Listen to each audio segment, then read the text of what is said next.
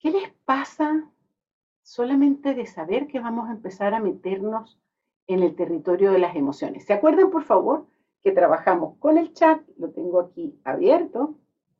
Y Mariela Campodónico ya está allí con sus letras mayúsculas que nos va ayudando. Miedo, bien. ¿Qué más? ¿Qué más nos producen las emociones? Curiosidad y miedo. Emoción, bien. Miedo, felicidad, curiosidad, ganas de autoconocerse, liberación, ansiedad, desafío, momento de verdad. Ay, Dios mío, el que está buscando el momento de verdad es Luz María. Curiosidad, liberación, sanación, vulnerabilidad. Bien, bien. Fíjense que cuando comenzamos a trabajar con los juicios, yo les dije, tenemos que rescatar los juicios de una campaña de desprestigio que tienen. De alguna manera con las emociones pasa lo mismo. A las emociones les hemos tenido históricamente miedo. Fíjense que las primeras palabras que aparecieron fueron miedo, ansiedad, porque sabemos, la Ballén, bien, que las emociones una vez que nos agarran, nos hacen hacer cosas a veces extrañas, raras. ¿Era yo el que hablé así de esa manera ayer? Eh, como que no me reconozco. Y entonces, claro, lo, lo uso incluso como una explicación. No es que me dejé llevar por la rabia, por la tristeza, porque las emociones son así como una especie de ola que nos agarran y nos llevan a hacer cosas y a lugares que jamás hubiéramos pensado llegar. Tienen una tremenda fuerza las emociones. Ese es el tema sobre el que vamos a estar trabajando todo el día de hoy y yo diría el resto de la vida también. Ya se los dije con el tema de la escucha. Vamos a empezar a trabajar con la escucha en esta conferencia y trabajamos con la escucha el resto de la vida iguales con el territorio de las emociones porque somos muy ignorantes en el territorio de las emociones. Y nos, da mucho miedo porque tienen esa fuerza que nos conduce a hacer cosas extrañas que no reconocemos de nosotros mismos. Y hemos entonces socialmente desarrollado algunos mecanismos para hacernos cargo de ese miedo social que le tenemos al territorio de las emociones. ¿Qué mecanismos se les ocurren a ustedes? Pónganme en el chat algunos mecanismos sociales que hemos desarrollado para hacernos cargo del miedo que nos producen las emociones. No hay que llorar, bien, Marco, bien. Evitación, aislamiento, desconexión, perfecto. Ponemos unas máscaras, claro. Culturalmente se nos ha enseñado a no hablar de nuestras emociones, hay culturas mucho más fuertes en esto de, reprimir, de contener eh, algunas manifestaciones emocionales. Si yo miro, eh, por ejemplo, lo que es la cultura en Chile, lo que es la cultura en Brasil, en Venezuela o en Estados Unidos o en Europa, en España, eh, pues hay distintos códigos en la forma de manejarnos con las emociones. Si ustedes contactan a una persona de Japón, de, cualquier país asiático, la cultura frente a la manifestación de las emociones es muy distinta a la que tenemos nosotros. Entonces, culturalmente hemos desarrollado formas que se hacen cargo de esa amenaza que escuchamos en el territorio de las emociones. Es como si que las emociones nos dan mucho miedo, entonces creamos unos escudos. Y esos escudos tienen varias formas. Una de ellas es que no tenemos casi palabras para hablar de las emociones. Nos pasan cosas emocionalmente y no sabemos cómo dar cuenta de nuestras emociones.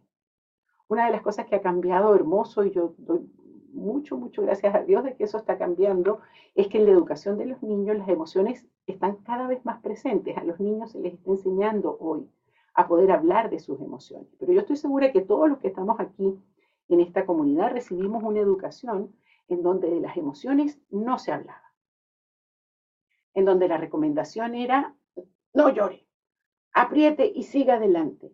eh, e, esa, era, esa era la formación que recibimos todos los que estamos aquí, aún los más, los más, más jóvenes. Por supuesto que además de esa evitación de las emociones, eh, tenemos otros mecanismos como el consumo, el consumo de drogas prohibidas y permitidas, eh, el consumo eh, como, como el acto de consumir, no solamente de drogas, sino de comprar cosas. una de las, de las manifestaciones de la pandemia fue la compra compulsiva de cosas completamente inútiles por Internet.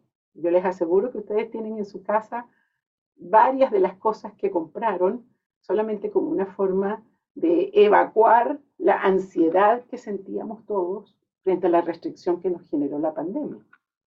Pero no solo eso, a veces pasamos por momentos bien duros en la vida y entonces, ¿qué es lo que hacemos?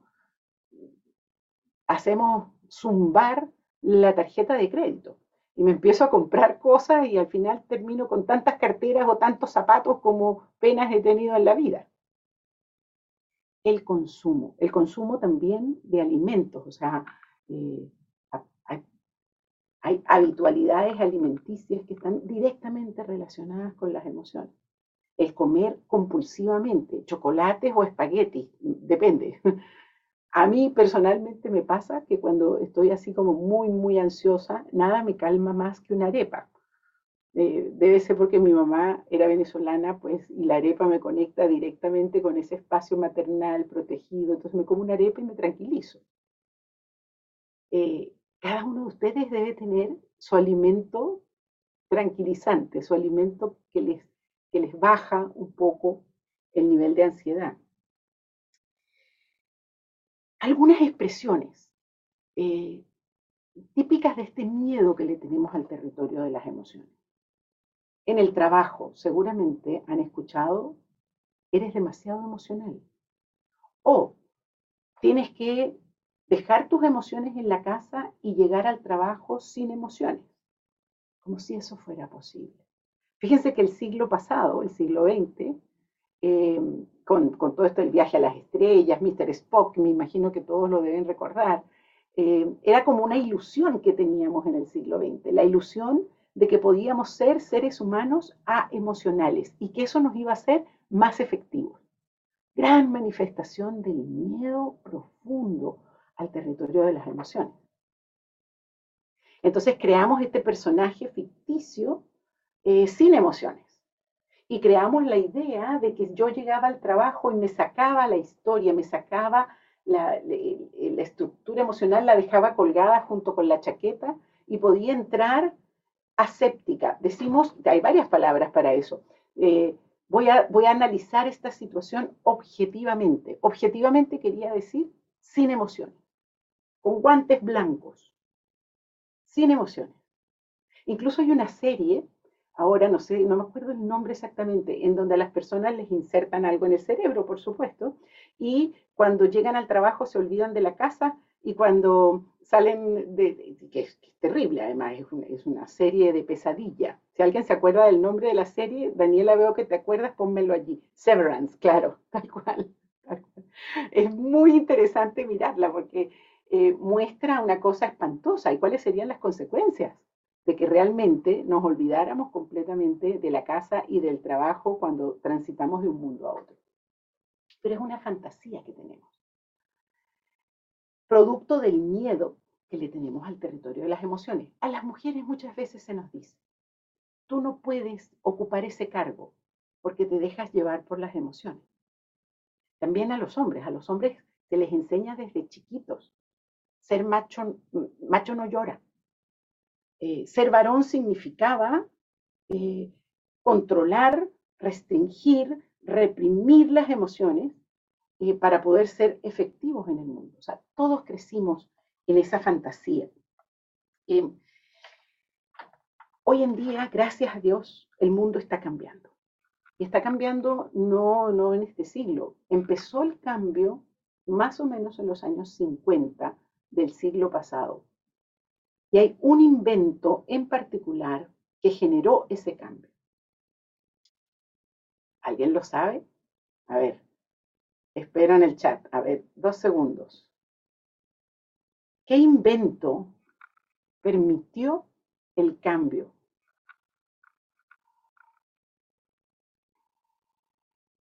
El chat está silencioso. El cine. Bien, Jimena. Supieras que me encanta el cine y el cine es un tremendo maestro del territorio de las emociones, pero no fue ese el invento que permitió cambiar. Las redes sociales, no, las redes sociales son de ahora. Estoy hablando de los años 50, 1950, mm, aprox, el WhatsApp. Están muy pegados a este, No. No, está muy bueno, ¿ah? me encanta, me encanta lo que están pensando, pero no, no. Las resonancias magnéticas.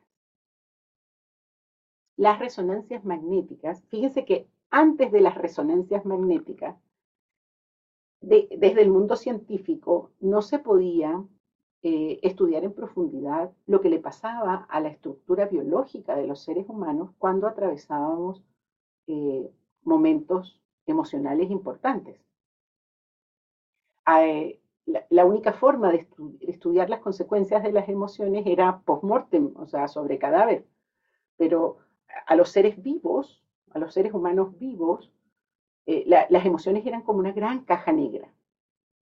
Entonces aquí me van a poner, por favor, la lámina 4. De estas personas, ya Rafael se las mencionó. Eh, el día, debe haber sido el sábado, les mencionó a Antonio Damasio. Ella es Ana. Ana y Antonio Damasio son una pareja de neurobiólogos que están trabajando desde los años 50 con resonancias magnéticas. Si ven, ella está sentada en una máquina de resonancia magnética y entonces ellos exploran qué es lo que está pasando en, la estructura de los seres humanos cuando atraviesan momentos emocionales. Hay experiencias que ellos han realizado muy lindas. Una de ellas, hay una foto fantástica en donde trajeron un monje del Tíbet y lo ponen a meditar en una meditación profunda con todos los electrodos puestos, etc. Y cuando ya está bien sumergido en su meditación, lo agarran con mucho cariño y lo meten en la máquina de resonancia magnética para poder mirar qué es lo que les pasaba en su cuerpo con, los estados de meditación. Antonio de Mazo sacó ese libro que está allí, El error de Descartes, lo sacó en 1994. Eh, por lo menos 20 años después que empezaron con sus experimentos. Por supuesto que Damasio no está solo en eso, hay todo un mundo científico que está trabajando alrededor del territorio de las emociones. Desde la neurobiología, que es muy lindo eso porque nos entregan información eh, biológica sobre lo que nos ocurre. Levanten la mano los que algún momento han leído algún libro de Damasio, solamente para mirar frecuencia. Ok, uy. Frecuencia muy bajita, casi cero. Voy a revisar la otra pantalla. Heidi, ¿tú tenías tu mano levantada? No. Ok. Bueno, déjenme decirles, queridos, queridas, si ustedes quieren ser coaches o si quieren ser líderes en este mundo en el que estamos viviendo, tienen que formarse eh, en los planteamientos desde la biología. Eh, los libros de Damasio son, están escritos para gente como nosotros, no para neurobiólogos, están escritos para gente que quiere saber sobre las emociones. Y si usted es capaz de tolerar el miedo de algunas palabras básicas como neuronas, dendritas, axones, eh, etcétera, si usted supera esa barrera, que es muy fácil de superar porque es cosa de que se aprenda 3, 4, 10 distinciones básicas, se va a sumergir en un mundo que es muy interesante y que nos arroja muchísima información sobre los seres humanos y nuestros comportamientos. Rafael les mencionó el libro de El cerebro creó al hombre, hay varios libros de Damasio, son todos de divulgación científica. Tanto es así que me imagino que, a ver, levanten la mano los que se leyeron la inteligencia emocional. Ahí tengo más manos levantadas. Bien, bien. Daniel Goleman, que fue el, quien, que es un periodista, Daniel Goleman no es un científico, es un, es un divulgador eh, científico. Eh, el, libro de la inteligencia emocional salió en 1997. Él recoge, lo que hace Goleman es recoger las investigaciones científicas que ocurrieron durante los últimos 30 años antes de 1997 y tiene un tremendo mérito ese libro. Y es que colocó el tema de las emociones fuera del espacio científico en el escritorio de los ejecutivos. Entonces, desde la empresa empezamos un proceso de sensibilización frente al territorio de las emociones.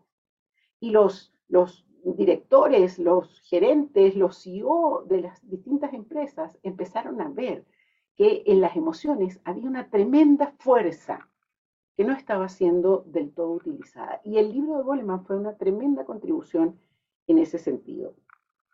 Ahora, a pesar de que el mundo ha cambiado tanto, reconozcamos, por favor, que seguimos siendo analfabetas emocionales.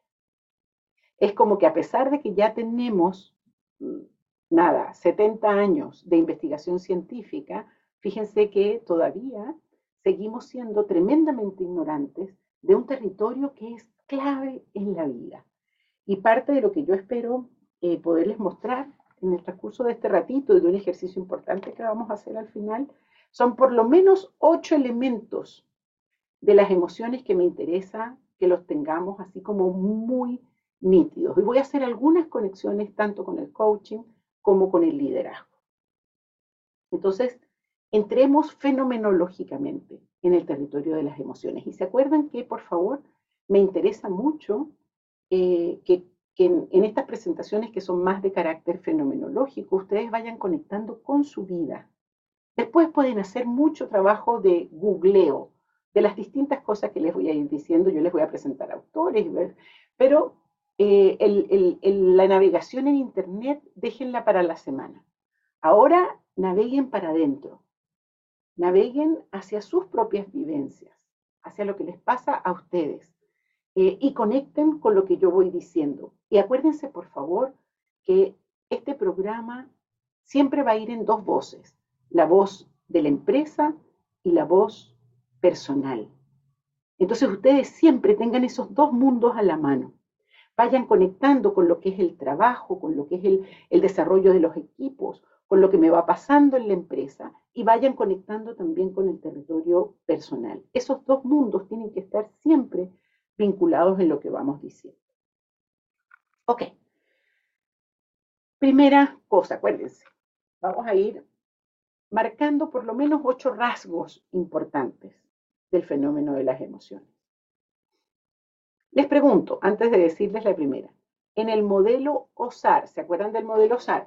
Observador, acción, resultado, tres loops de aprendizaje y el sistema alrededor, ¿verdad? ¿Dónde colocan las emociones? ¿En el observador, en la acción, en los resultados? ¿Dónde colocan las emociones? La Ballén dice en el resultado.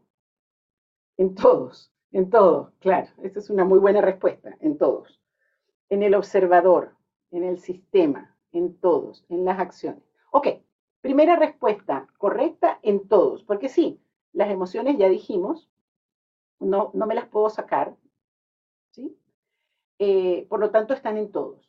Pero en el modelo SAR, para efectos de lo que estamos trabajando, las vamos a colocar en el observador.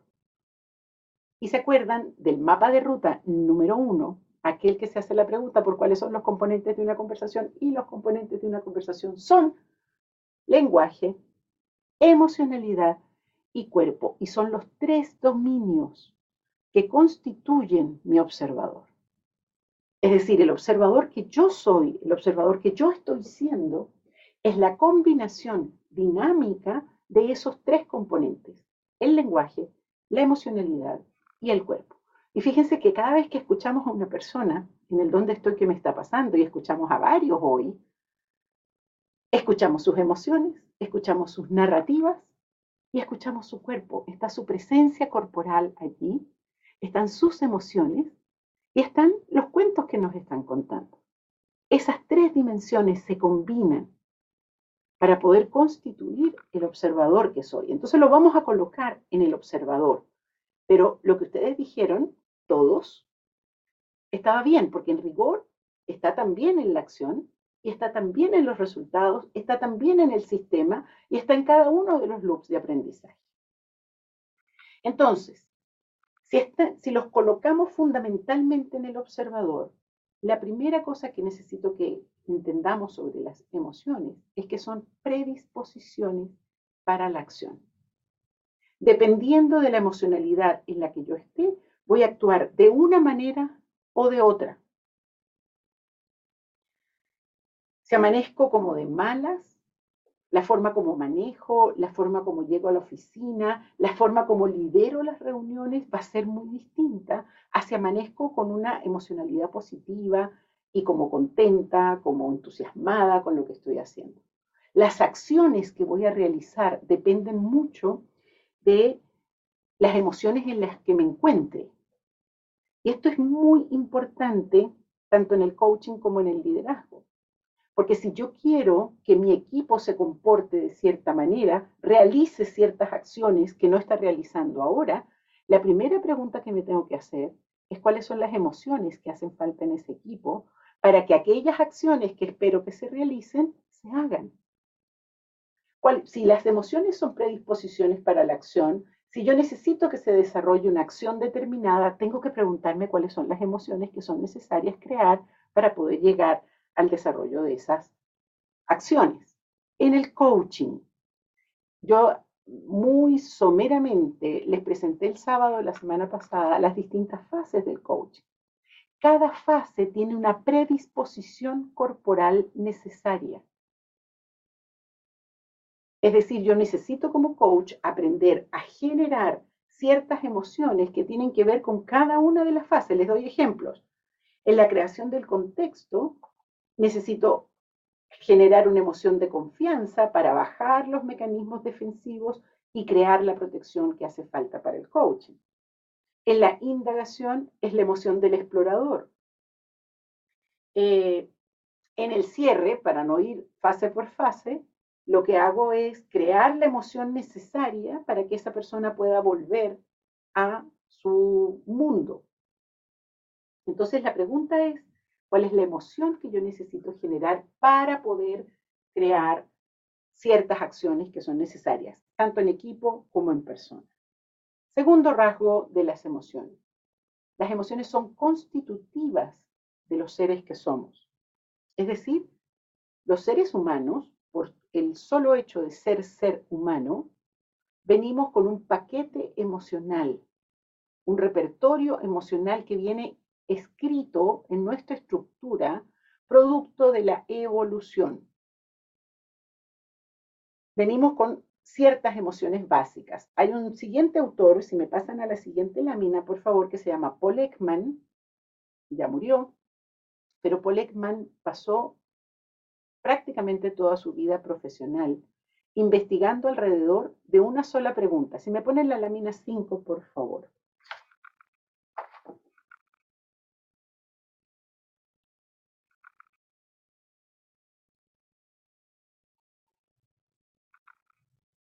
Bueno, algo pasa, yo no, veo el cambio de la lámina, ¿ustedes lo ven? No, no ha cambiado. Ah, ok, ahí cambió. Perfecto. Bien. Paul Ekman es esa persona que está allí. Él viajó por todas partes del mundo, fue Argentina, Chile, Europa, en fin, em, haciéndose la pregunta de cuáles son aquellas emociones que todos los seres humanos, solo por el hecho de ser seres humanos, tendemos a expresar de la misma manera. Y fíjense que ahí en esa foto, que fue tomada en los 60, eh, él muestra las primeras seis emociones con las que él trabajó, que son la ira, el miedo, el asco, la sorpresa, la alegría y la tristeza. Después él incluyó seis emociones más. Em, y la investigación que él hace muestra que hay emociones que son realmente constitutivas de los seres que somos. El problema de las investigaciones de Paul Ekman es que han sido utilizadas metafísicamente. Entonces, si hay una persona que hace así, a esa persona tiene asombro. Tiene está sorprendida por algo. Y no necesariamente es así porque los seres humanos, y lo vamos a ver en el último punto que voy a trabajar con ustedes, tenemos repertorios emocionales distintos dependiendo de las distintas experiencias y vivencias que hemos tenido en la vida. Entonces, si bien las investigaciones de Paul Ekman son tremendamente interesantes y nos aportan algo, hay que tener cuidado con la metafísica emocional. Es decir, creer que lo que yo estoy mirando es, y la palabra clave es es, lo que le está pasando al otro. Siempre tenemos conjeturas, posibilidades, interpretaciones. No tenemos la verdad verdadera de lo que le está pasando al otro. Ni siquiera tenemos la verdad verdadera de lo que nos está pasando a nosotros mismos. O sea, a mí me están pasando cosas emocionalmente y yo tampoco tengo la certeza eh, metafísica de lo que me está pasando. Muy bien, tercera característica. Las emociones son inmensamente contagiosas, se pegan. Me imagino que les debe haber pasado cuando una persona llega a una reunión y hay mucha risa, se están todos riendo, a los cinco minutos ya ustedes se están riendo también. La risa es tremendamente contagiosa. Pasa lo mismo con el llanto. Y a ustedes les va a pasar como coaches, cuando empiecen a trabajar como coaches, que si su coachee se pone a llorar, les van a dar ganas de llorar también. Y está bien llorar. En el, en el territorio del coaching, nosotros nos permitimos conectarnos emocionalmente con la persona con la que estamos trabajando. Y no invertimos tiempo en parar el llanto, al revés, utilizamos eso que me está pasando para poder interpretar, para poder entender mejor al otro. Pero entonces está esta característica y ponemos la siguiente lámina, por favor, vamos a ver si esta llega rapidito. Muy bien. Él es Giacomo Risolati, él y Leonardo Fogassi y Vittorio Galese son un equipo de neurobiólogos de la Universidad de Parma que en los 80, imagínense ustedes, trabajando con esos monitos que se ven en la foto, descubrieron una estructura que es muy importante, que son las células espejo. Levanten la mano los que han hablado, escuchado hablar de neuronas espejo o células espejo. Ahí hay un poquito más claro. Ha sido muy difundido en buena hora. Las células espejo son, es una estructura biológica especializada que tenemos, que es un auténtico eh, aparato de simulación emocional, es decir, los seres humanos captamos la emoción del otro y la reproducimos en nuestro propio cuerpo. Por eso nos dan ganas de llorar cuando lloran otras personas o nos entusiasmamos cuando hay entusiasmo. Eh, por eso nos asustamos cuando hay miedo en el ambiente. Eh, esa ansiedad la captamos muy rápidamente y nos produce esa, misma emoción la reproducimos en nuestra estructura. Vamos a ir conectando cosas. O sea, si yo les dije antes, las emociones son predisposiciones para la acción y si yo quiero que mi equipo logre un objetivo, tengo que generar una emoción. No sé cómo hacerlo. Bueno, lo primero es que tengo que darme cuenta que las emociones son contagiosas.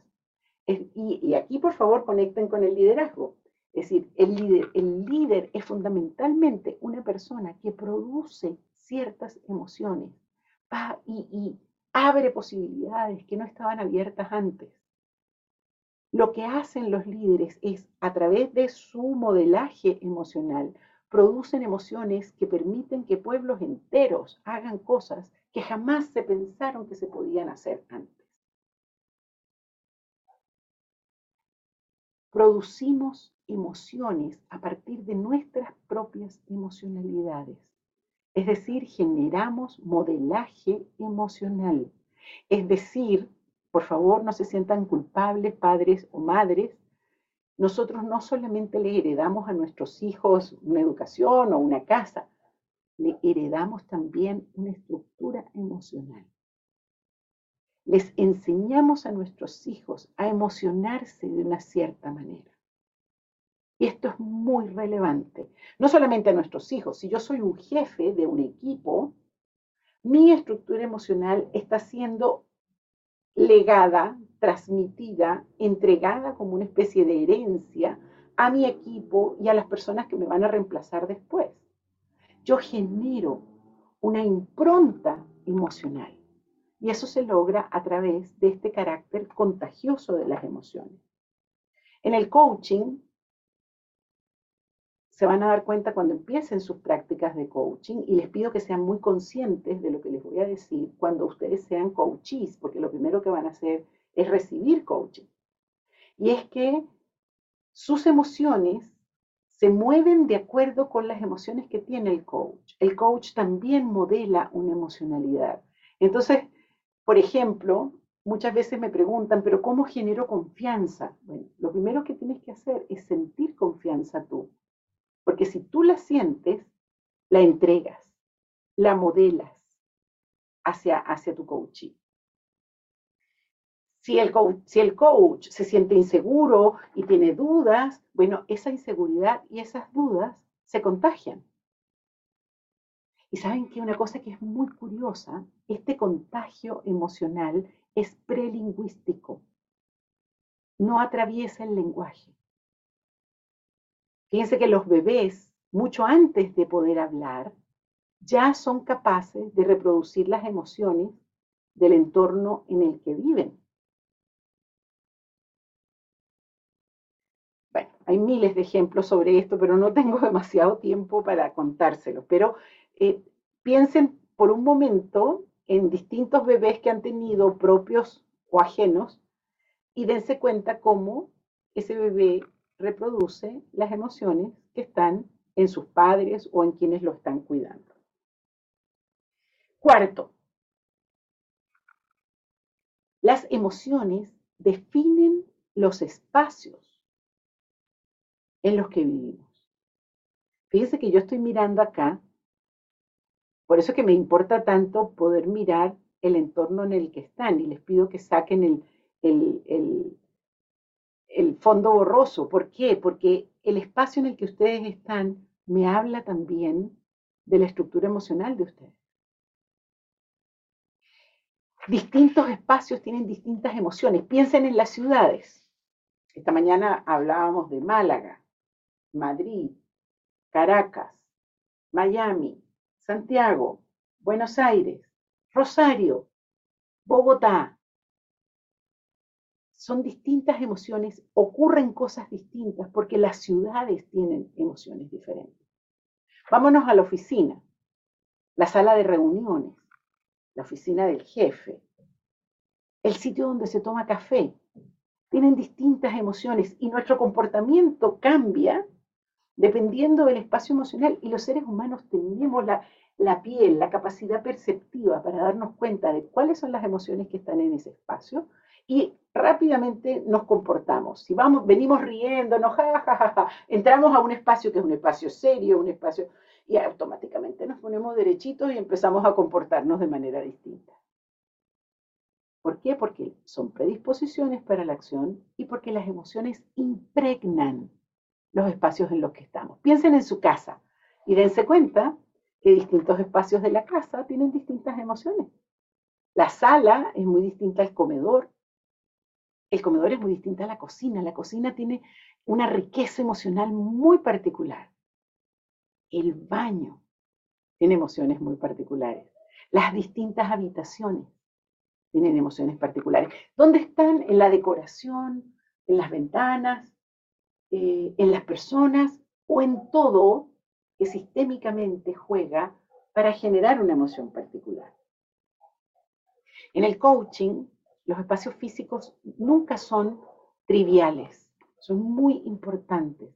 Nosotros en jerga interior en el equipo hablamos de cuidar el cuadrito. Cuidarlo. Fíjense que acá yo, bueno, siempre tengo algo vivo, unas flores, una planta, eh, tenemos espacio para movernos un poquito, siempre están los logos presentes. Eh, tratamos de cuidar el espacio físico, porque el espacio físico afecta emocionalmente lo que estamos haciendo, lo que estamos diciendo, y genera una posibilidad o una restricción en la acción. Las emociones también tienen una relación muy particular con el tiempo. Piensen en distintos tiempos. Piensen, la emoción de los lunes es distinta a la emoción de los viernes. Los viernes en la mañana son distintos a los viernes en la tarde. ¿Saben que los domingos son de los días de la semana en donde se incrementa la tasa de suicidios. La gente tiende a suicidarse en domingo. Los domingos en la mañana son muy distintos a los domingos en la tarde. Entonces, las emociones están muy, muy marcadas por el tiempo. Piensen en décadas. La década de los 70, de los 80, de los 90, los primeros 10 años de los 2000. O sea, claramente tienen emociones distintas. Y escuchamos la música de cada década y nos vienen las emociones. Espero que hayan visto una película particular, una película de, de dibujos animados, de comiquitas, como decimos, que se llama Intensamente. ¿La vieron? Todos los que tienen hijos, sobrinos, nietos deben haber visto intensamente. Ok, si no la ha visto, véala, porque es una película que si bien está dirigida para niños, está muy bien fundada en lo que era el estado del arte, del avance en el conocimiento de las emociones del momento que salió. Ya es una película vieja, tiene por lo menos, no sé, tendrá 10 años fuera. Es interesante porque eh, en esa película las memorias emocionales vienen así como en unas bolas de colores que se almacenan en la memoria. Y es tal cual. Eh, nuestro cerebro almacena las experiencias eh, en, una completitud, en donde van percepciones físicas, con emociones, van olores, con palabras, con nombres, con imágenes. Eh, voy a volver a esta idea de las emociones encapsuladas de esta manera. En todo caso, en el coaching es muy importante el manejo, el cuidado con el tiempo. Nos vamos a dar cuenta que hay distintos tipos de tiempo que tenemos que mirar, porque el tiempo afecta las emociones. Luego, una de las cosas que con mayor frecuencia nos dicen las personas cuando ingresan al programa es que quieren aprender a controlar sus emociones. Levante la mano el que quiere aprender a controlar sus emociones. Hay varios. Ok, déjenme decirle a los que levantaron la mano que ya esa tarea la tienen cumplida. Ya usted aprendió a controlar sus emociones, porque a eso se dedica buena parte de la educación que recibimos tanto en la casa como en la escuela. Nos enseñan a controlar nuestras emociones. Y por supuesto que usted puede hacer alguna que otra pataleta, pero eh, ya aprendió. Es decir, no vamos a dedicar tiempo a que usted aprenda a controlar sus emociones. En vez de aprender a controlar, lo que queremos es que usted aprenda a fluir con sus emociones. En vez de control, fluidez. Porque fíjense que en la medida en que devenimos adultos, nos pasa, déjenme que hay algo que me están pidiendo acá. No. Ok, no era conmigo, perfecto. Muy bien. En la medida en que nos convertimos en personas adultas, vamos perdiendo la fluidez de nuestras emociones. Es una especie de artritis emocional que nos, que vamos, en la que vamos entrando. Los niños fluyen emocionalmente muy rápido. Ustedes tienen dos hermanitos que están jugando, de repente uno le mete un golpe al otro, empiezan a pelear, ¿sí? Eh, la mamá se mete, ¿por qué están peleando? No sé qué más. Váyase cada uno para su cuarto. A los cinco minutos, están los dos otra vez jugando. La mamá sigue enojada, diciendo, pero bueno, ¿qué es esto? Como... Ella sigue pegada en la rabia. Los niños hace rato que se olvidaron de por qué estaban peleando y ya están jugando contentos otra vez. Si usted quiere aprender de fluidez emocional, mire un niño.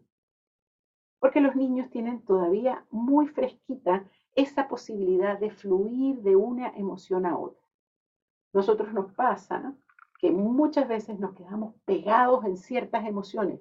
Hay emociones que son muy fuertes. En la tarde vamos a trabajar con el miedo.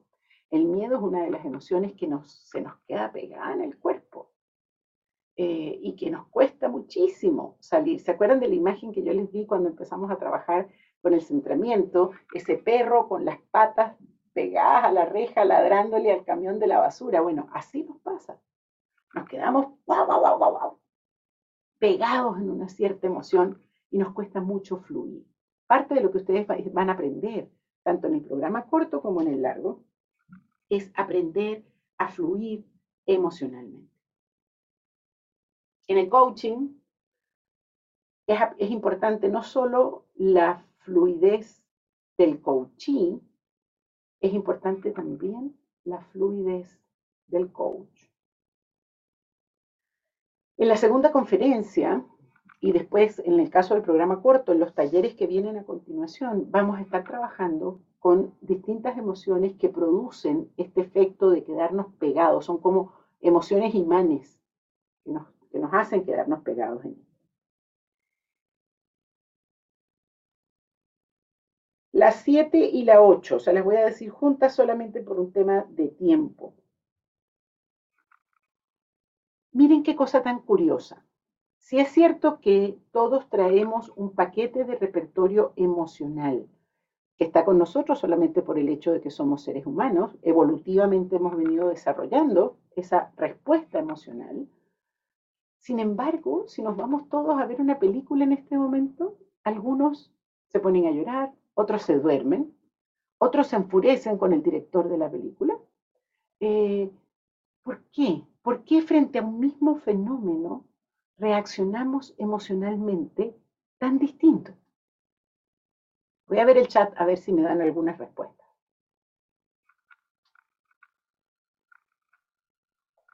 Sensibilidades distintas, sí, por nuestras creencias, vivencias, por las, claro, porque somos observadores distintos, tal cual.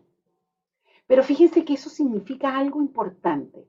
Si bien es cierto que yo tengo en mi ADN, en mi estructura biológica, unos repertorios emocionales que me permiten andar por el mundo, ¿por qué somos distintos? Y es porque tenemos la posibilidad del aprendizaje emocional. Y esto es la mejor noticia que les puedo dar.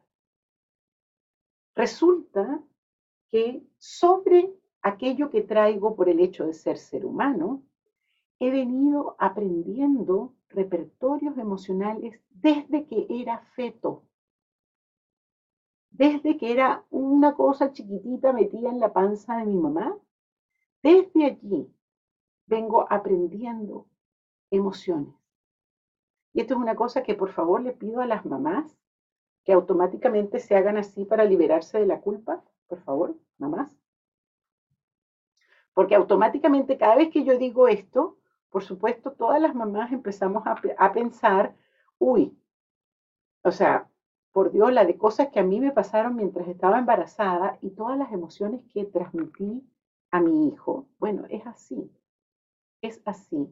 Y no podemos, no puede ser de otra manera. O sea, a nuestros hijos les enseñamos a tener miedo, a estar contentos, a estar tristes, todo a través de este aprendizaje que es un aprendizaje bioquímico que se produce mientras el bebé está completamente integrado a nuestro cuerpo.